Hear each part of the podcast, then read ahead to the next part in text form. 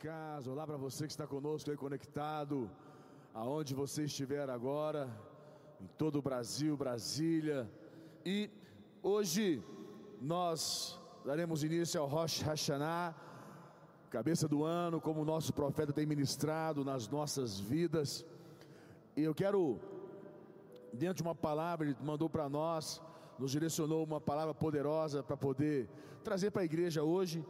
Eu quero dar início de imediato, porém eu quero pedir que você, antes de eu começar, feche teus olhos mais uma vez, cubra a tua cabeça, quero fazer uma oração com você.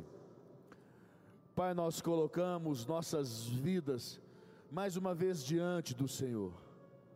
Tu és o nosso Deus, e poderoso Deus nas nossas vidas, Tu és, Senhor, o Deus da providência, o Deus do sobrenatural, o Deus que luta nossas guerras, o Deus que vai diante de nós, o Deus que abre portas, que fecha portas, o Deus que faz o milagre, o Deus que faz o impossível. Que o Senhor possa, neste dia de hoje, através desta palavra, ministrar aos nossos corações e se revelar, Deus poderoso, que Tu és em nossas vidas, em nome de Jesus. Amém? Glória a Deus. Igreja, no palavra que nós vamos trabalhar um pouquinho hoje, do Rocha Hashanah, eu estava ministrando a minha série com vocês, e eu parei, e eu vou entrar dentro do contexto que está aqui, do Rocha Hashanah, que o, o Bispo Dovalho, ele acredita fielmente que nós devemos compreender o Rosh Hashanah, a cabeça do ano, como o momento mais importante das nossas vidas e, em, especial, compreender é, dentro do contexto. Ele até escreveu um livro importante você comprar. Ele falou um pouquinho sobre esse contexto que está aqui hoje, e nós vamos entrar um pouquinho na vida de Moisés, falar um pouquinho sobre a vida de Moisés. E eu quero, deixa eu abrir aqui, é, para te trazer um entendimento mais claro, que ele fala sobre o aprendizado com Moisés. Então, o que é que nós aprendemos com Moisés? Qual é o grande ensinamento de Moisés? Você sabe, abaixa um pouquinho esse fundo. Você sabe que os, a história de Moisés existiu três períodos. Três períodos. O primeiro período foram 40 anos que Moisés é, ficou no Egito como príncipe. Teoricamente, é, filha do, da filha de Faraó, certo? Ficou ali durante é, três anos, é, 40 anos. Depois Moisés foi para o deserto, onde ele foi para Midian, casou e teve ali mais 40 anos. Passou-se mais 40 anos. Então, houve 40, mais 40, 80 e depois Moisés regressou ao Egito para resgatar o povo, tirar o povo do Egito, levar pelo deserto até a terra, prometida. Foram mais 40 anos. Moisés passou aí quarentenas, certo? 40, 40 e 40, e chegou aos 120 anos. O interessante é que aos 80 anos de idade, Moisés foi cumprir o chamado de Deus na vida dele. E o cumpriu por 40 anos.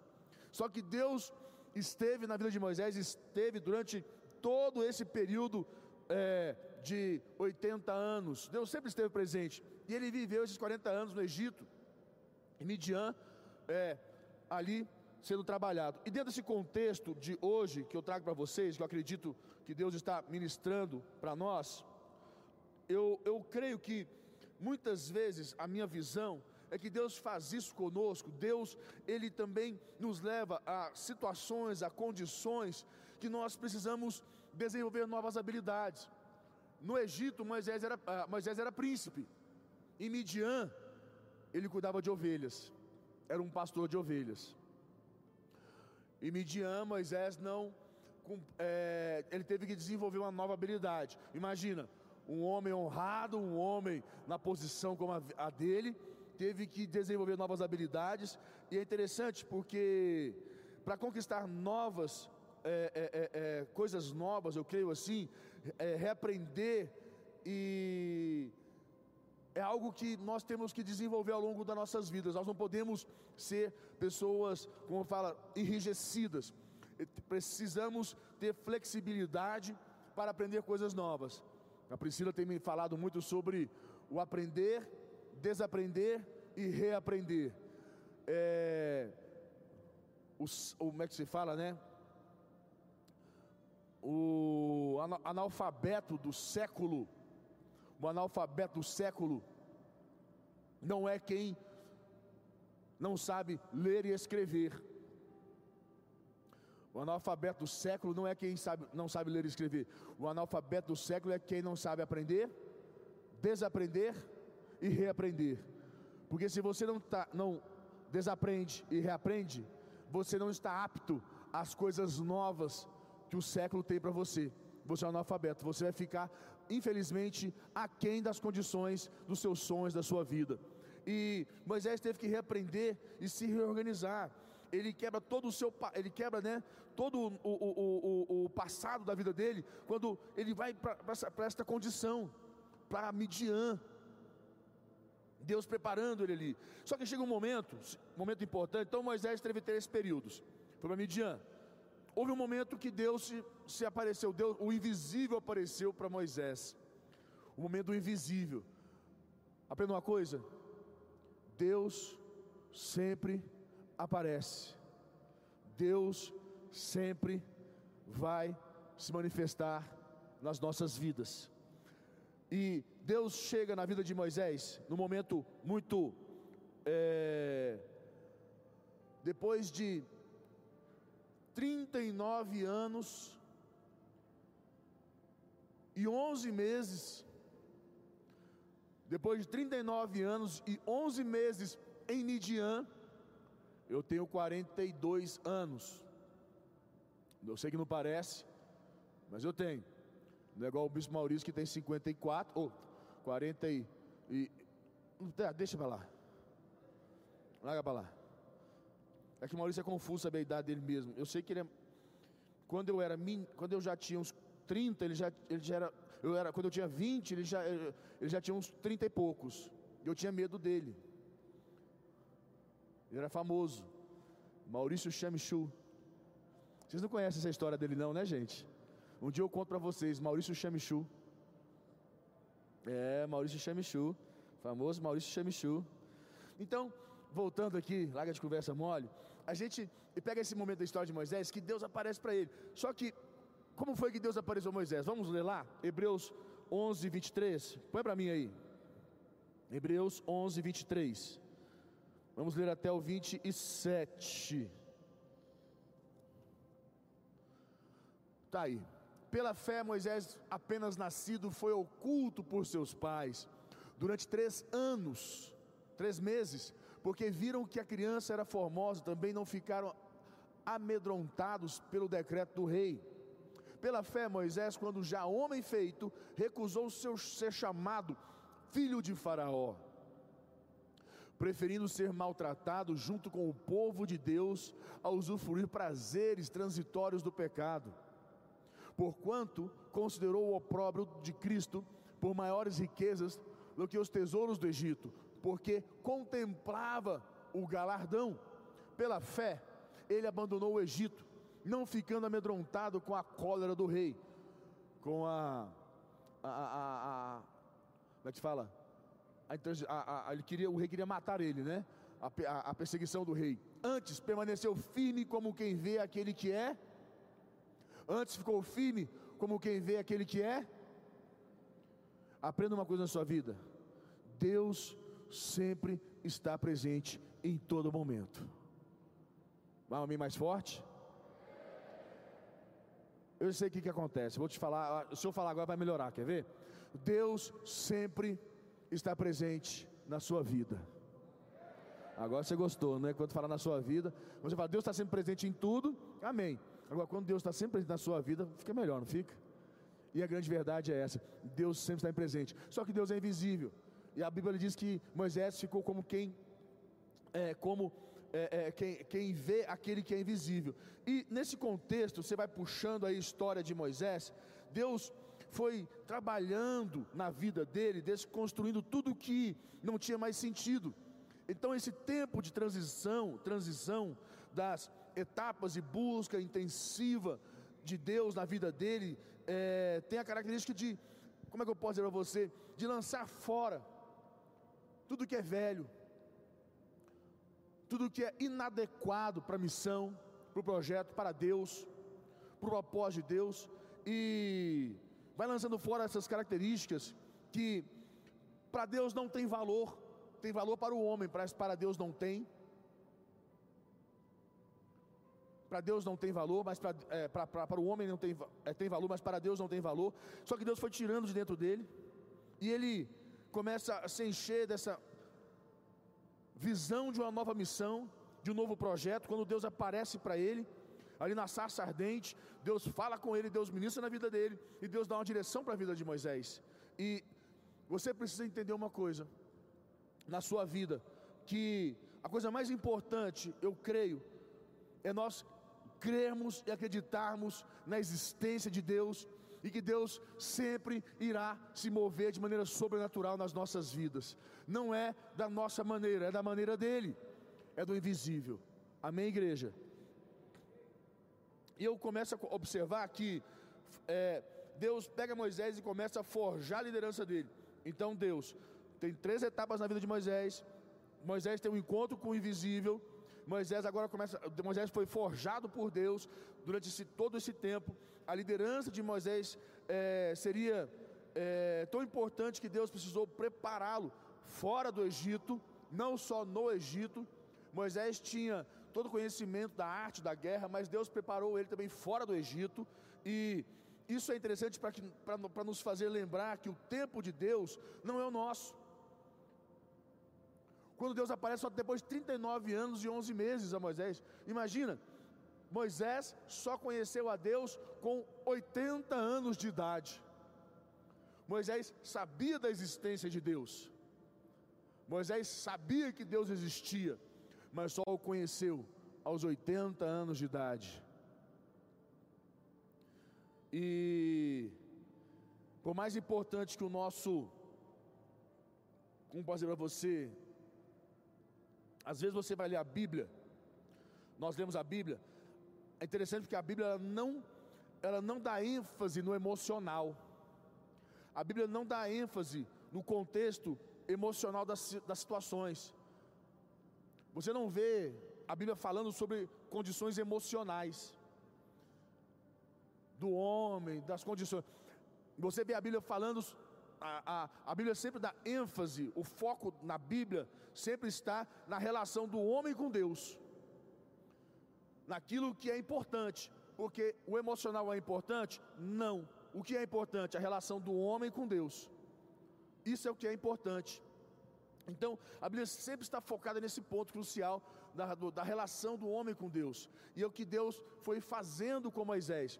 Quando Deus aparece para Moisés, Deus vai falando com Moisés, Deus começa a ministrar na vida de Moisés, Deus dá um sentido de vida real para Moisés. Que até então, você imagina Moisés durante todos esses 40 anos pastoreando ovelhas, cuidando de ovelhas, quantas estrelas ele contou, quantas vezes ele, ele deve ter falado sozinho com Deus e sem nenhuma resposta. Porque às vezes nós ficamos assim, nós falamos, falamos e falamos com Deus e infelizmente nós não temos nenhuma resposta ficamos a falar com Deus e existe uma, parece uma lacuna, um, um vácuo, sem resposta. Isso é normal, porque as coisas acontecem no tempo de Deus e não no nosso tempo. Quando nós respeitamos o tempo de Deus, podemos ter certeza que na hora certa Deus vai se manifestar nas nossas vidas. Amém, igreja? Então chega esse momento que está lá em Êxodo, põe para mim Êxodo capítulo 3, versículo 1. Êxodo 3, versículo 1. Põe para mim. Vamos ler até o 5. Está aqui. Apacenta Moisés o rebanho de Jetro, seu sogro, sacerdote de Midian, e levando o rebanho para o lado ocidental do deserto, chegou ao monte de Deus, a Horebe. Apareceu-lhe o anjo do Senhor numa chama de fogo, no meio de uma sarça, Moisés olhou e eis que a sarça, sarça ardia no fogo e a sarça não se consumia. Então disse consigo mesmo: Irei para lá e verei essa grande maravilha, porque a sarça não se queima. Vendo o Senhor que ele se voltava para ver, Deus do meio da sarça o chamou e disse: Moisés, Moisés. Ele respondeu: Eis-me aqui. Versículo 5, fechando, ele fala: Deus continuou: Não te chegues para cá, tira as sandálias dos pés, preste atenção nisso, porque o lugar em que estás é terra santa. É, Deus aparece a Moisés nesse momento, depois de 39 anos e 11 meses, fala com Moisés, dá uma missão para Moisés, fala com Moisés, dá uma missão para ele, e Deus manda Moisés até tirar as sandálias dos pés dele. Sabe o que quer dizer isso? Tirar as sandálias dos pés? É, na cabeça de Moisés, no entendimento de Moisés, a única, a única coisa que era santa na terra era o palácio, aonde o faraó vivia. Até então, o, faraó, o próprio faraó era considerado um deus poderoso, e o único lugar santo era o Egito, a casa do faraó, aonde também se contemplavam os deuses e moravam todos eles. Então, na cabeça dele, no entendimento dele, o único lugar santo era aquele. E ele, num monte, num lugar ermo, no, na condição um homem, do nada, era o lugar santo. Aprenda uma coisa: aonde Deus está é santo. Sabe o que quer dizer santo? Separado. Por que, que nós somos santos, separados? Porque Deus, quando está nas nossas vidas, nós somos separados também. Amém, igreja? Então, preparando, então chega um momento que Deus começa a preparar, Deus vai preparando o ambiente para o regresso de Moisés. Deus começa a preparar isso e começa a trabalhar esse contexto. A grande pergunta é por que se passaram tanto tempo, Deus é, para até Deus falar com Moisés. Por que esse tempo todo? Por que, que aconteceu tudo isso? Por que aconteceu? Deus preparando o ambiente. Deixa eu dizer algo para você sério e muito sério. O sofrimento do homem move a mão de Deus? Não. Aprenda isso. O sofrimento do homem não move a mão de Deus o teu sofrimento, ou o meu sofrimento, o sofrimento de quem seja, não move a mão de Deus. Você jamais irá ver o sofrimento mover a mão de Deus. O sofrimento, o, o que é importante no sofrimento, não é o sofrimento, é o que você faz com o sofrimento. O sofrimento te faz buscar a Deus, se converter dos seus maus caminhos, te faz é, se arrepender, o sofrimento te faz é, mais humilde, te faz se humilhar na presença de Deus, o sofrimento te faz uma pessoa melhor. O que, que o sofrimento faz na tua vida? Porque esse sofrimento, se você sofre, tem um sofrimento, está sofrendo algo que está doendo, está latente, está, difícil, mas você só reclama, murmura e tem autocomiseração, fica aí choramingando para os outros, você vai diante das pessoas e fica, ah, você não sabe como é que está a minha vida. Você não tem noção quanto eu estou sofrendo. Você não tem noção quanto está difícil para mim. E se você vai diante de Deus e reclama para Deus, apresenta para Deus seu sofrimento, Deus, olha como eu estou sofrendo. Deus, olha o que eu estou passando. Deus vai falar para você: e aí? E daí? E aí? É o seu sofrimento. Eu estou para intervir no teu clamor. Quando houver clamor, vai ter minha intervenção. Enquanto houver sofrimento, tem que ter mudança. Sofrimento traz mudança. Clamor traz intervenção, traz resposta de Deus. Então aprenda uma coisa: o sofrimento gera mudança na sua vida e te, e te leva a, a, a, ao clamor. Se o sofrimento não te faz te leva ao clamor, Infelizmente você está com o foco errado no sofrimento. Porque sofrimento não move a mão de Deus. Quantas pessoas você conhece que estão sofrendo, ou a sua própria vida você está sofrendo em alguma situação, e você não vê o agir de Deus? Quantas pessoas nós conhecemos que anos se passam, anos e anos se passam, mas a vida delas continua do mesmo jeito? O povo ficou quantos anos no Egito? Debaixo de escravidão? 400 anos se passaram depois da, da morte de José. Depois que José morreu, O faraó viu esse povo está ficando numeroso. Esse povo vai ficar perigoso. Vamos começar a dar trabalhos pesados para eles. Vamos, vamos diminuir a idade média de vida deles e vamos é, oprimir eles para a gente dominar sobre eles. Senão eles vão crescer e vamos dominar. O que o Egito fez, dominou eles, escravizou eles. 400 anos se passaram. O sofrimento daquele povo moveu a mão de Deus? Não. O teu sofrimento move a mão de Deus? Não. Se não houver o ambiente correto para Deus se manifestar, Deus não manifesta. Então, enquanto Moisés estava no deserto, Deus preparava Moisés. Moisés buscava Deus e não encontrava com Deus. Um dia Deus aparece com Moisés e casou no momento que o povo fazia o quê? Põe para mim Êxodo capítulo 2, versículo 23. Êxodo capítulo 2, versículo 23. Vamos até o 25. Diz aqui assim: Decorridos muitos dias, morreu o rei do Egito.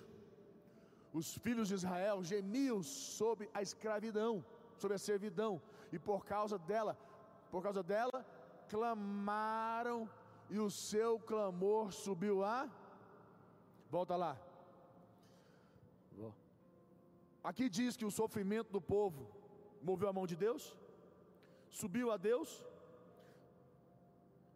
É óbvio que Deus não é cego, é óbvio que Deus está vendo o seu sofrimento, e Deus está permitindo para que você clame, não que você murmure. Então, a Bíblia diz: os, os filhos de Israel gemiam sobre a servidão e por causa dela clamaram, e o seu clamor subiu a Deus. 24. Ouvindo Deus o seu gemido, lembrou-se da sua aliança com Abraão, com Isaac e com Jacó. E 25. E viu Deus os filhos de Israel e atentou para a sua condição. Que condição? O sofrimento. Deus se atentou para o sofrimento? Não. Não. Deus, o clamor chegou aos céus, fez Deus olhar para o sofrimento do povo, a condição deles, que eles estavam passando. Deus não sentiu o sofrimento deles, Deus viu a condição que eles estavam vivendo. E falou: Isso não é a condição que, eu, que o meu povo vai, meu povo merece. Essa não é a condição que eu criei para o meu povo. Eu não criei o meu povo para viver nessas condições. Não é assim que o meu povo vai viver. E Deus interviu, julgou os deuses, mas Deus trouxe, mas Deus trouxe quem? Moisés.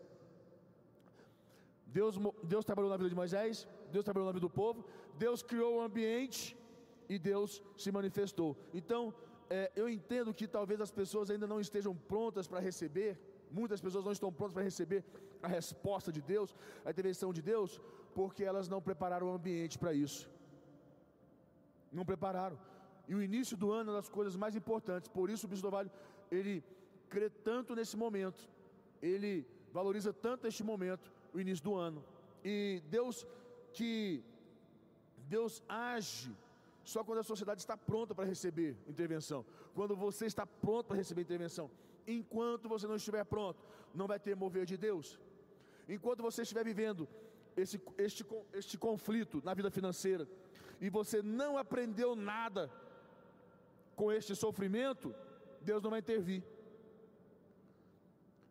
A Bíblia fala sobre isso.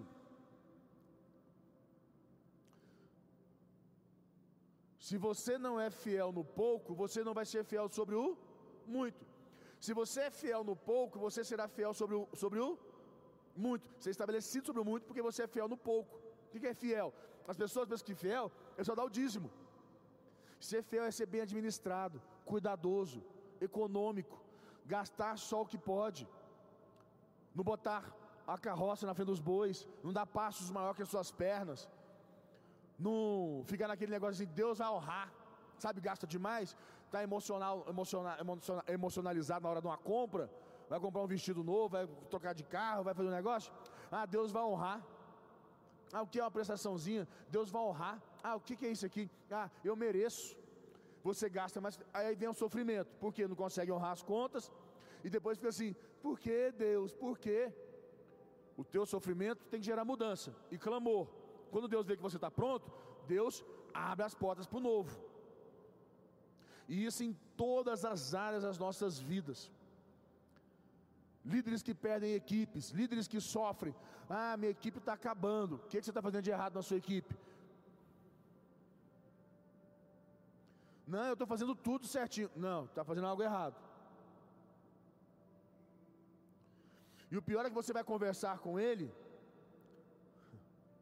vai conversar com, com a pessoa, você pode ver, todas as pessoas que estão erradas, normalmente, quando você vai tentar ajudar, ela fala assim: Eu sei, eu sei, não, eu sei.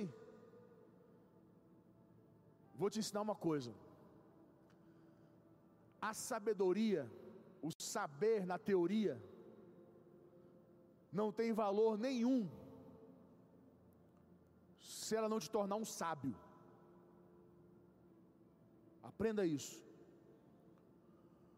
Você pode ter toda a sabedoria do mundo, mas se você não é sábio, não adianta nada. Porque sabedoria é saber na teoria. Muitas pessoas têm sabedoria, mas nunca se tornam sábios. Sábio é aquele que pegou o conhecimento da teoria, o saber da teoria e botou em prática. Quando você põe a sabedoria em prática, te torna sábio. E é sendo sábio que você avança e cresce e conquista.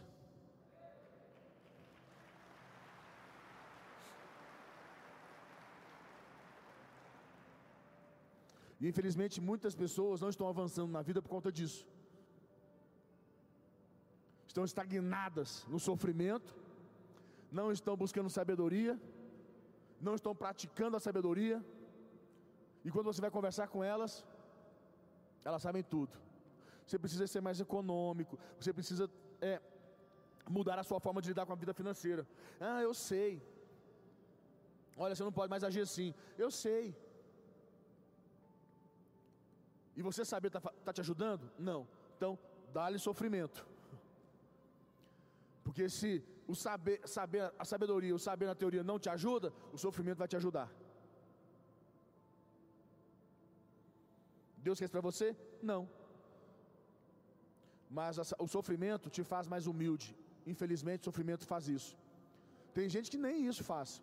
Tem gente que quanto mais sofre, mais orgulhosa ela fica. Infelizmente. E três coisas para a gente fechar que aconteceram na vida de Moisés quando ele teve um encontro com Deus. Moisés teve um chamado, anote isso. Moisés teve um chamado, Deus falou com Moisés, Deus chamou Moisés. Quando Deus disse para Moisés tirar as sandálias, é, Deus estava trazendo um novo, um, levando ele para um novo ambiente, um novo entendimento. Moisés recebe a sua missão, Êxodo 3:10. Põe para mim, Êxodo 3:10. Êxodo 3:10. Tenho mais dois minutos.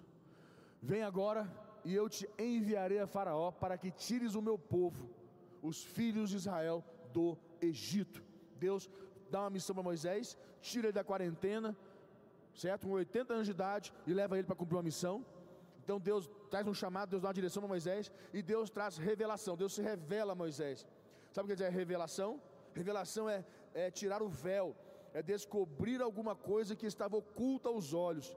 Deus tirou o véu dos olhos de Moisés e ele compreendeu que o Deus de Abraão, de Isaac e Jacó era real e mais, é, e não apenas uma história como ele escutou dos seus antepassados. Deus se mostrou, Deus se revelou a Moisés. Então, três coisas aconteceram: houve um chamado, Deus se revelou a Moisés quando ele estava pronto. Então, anote isso. Quando que Deus vai aparecer para mim? Quando você estiver pronto para cumprir uma missão? Quando você estiver pronto, quando Deus estiver pronto para se revelar a você, que você está pronto para receber, poder vê-lo, porque você está disposto a mudar.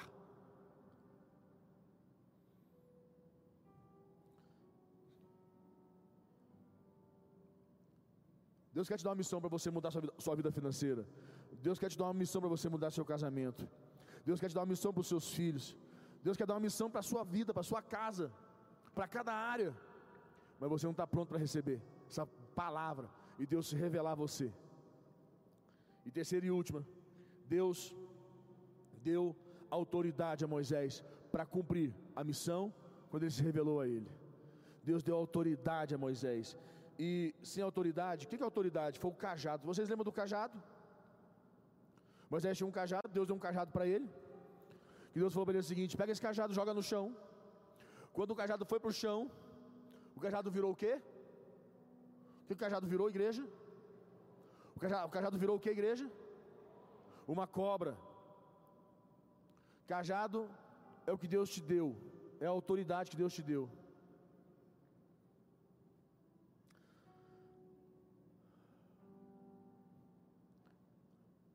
Enquanto estiver na sua mão o cajado, você prevalece.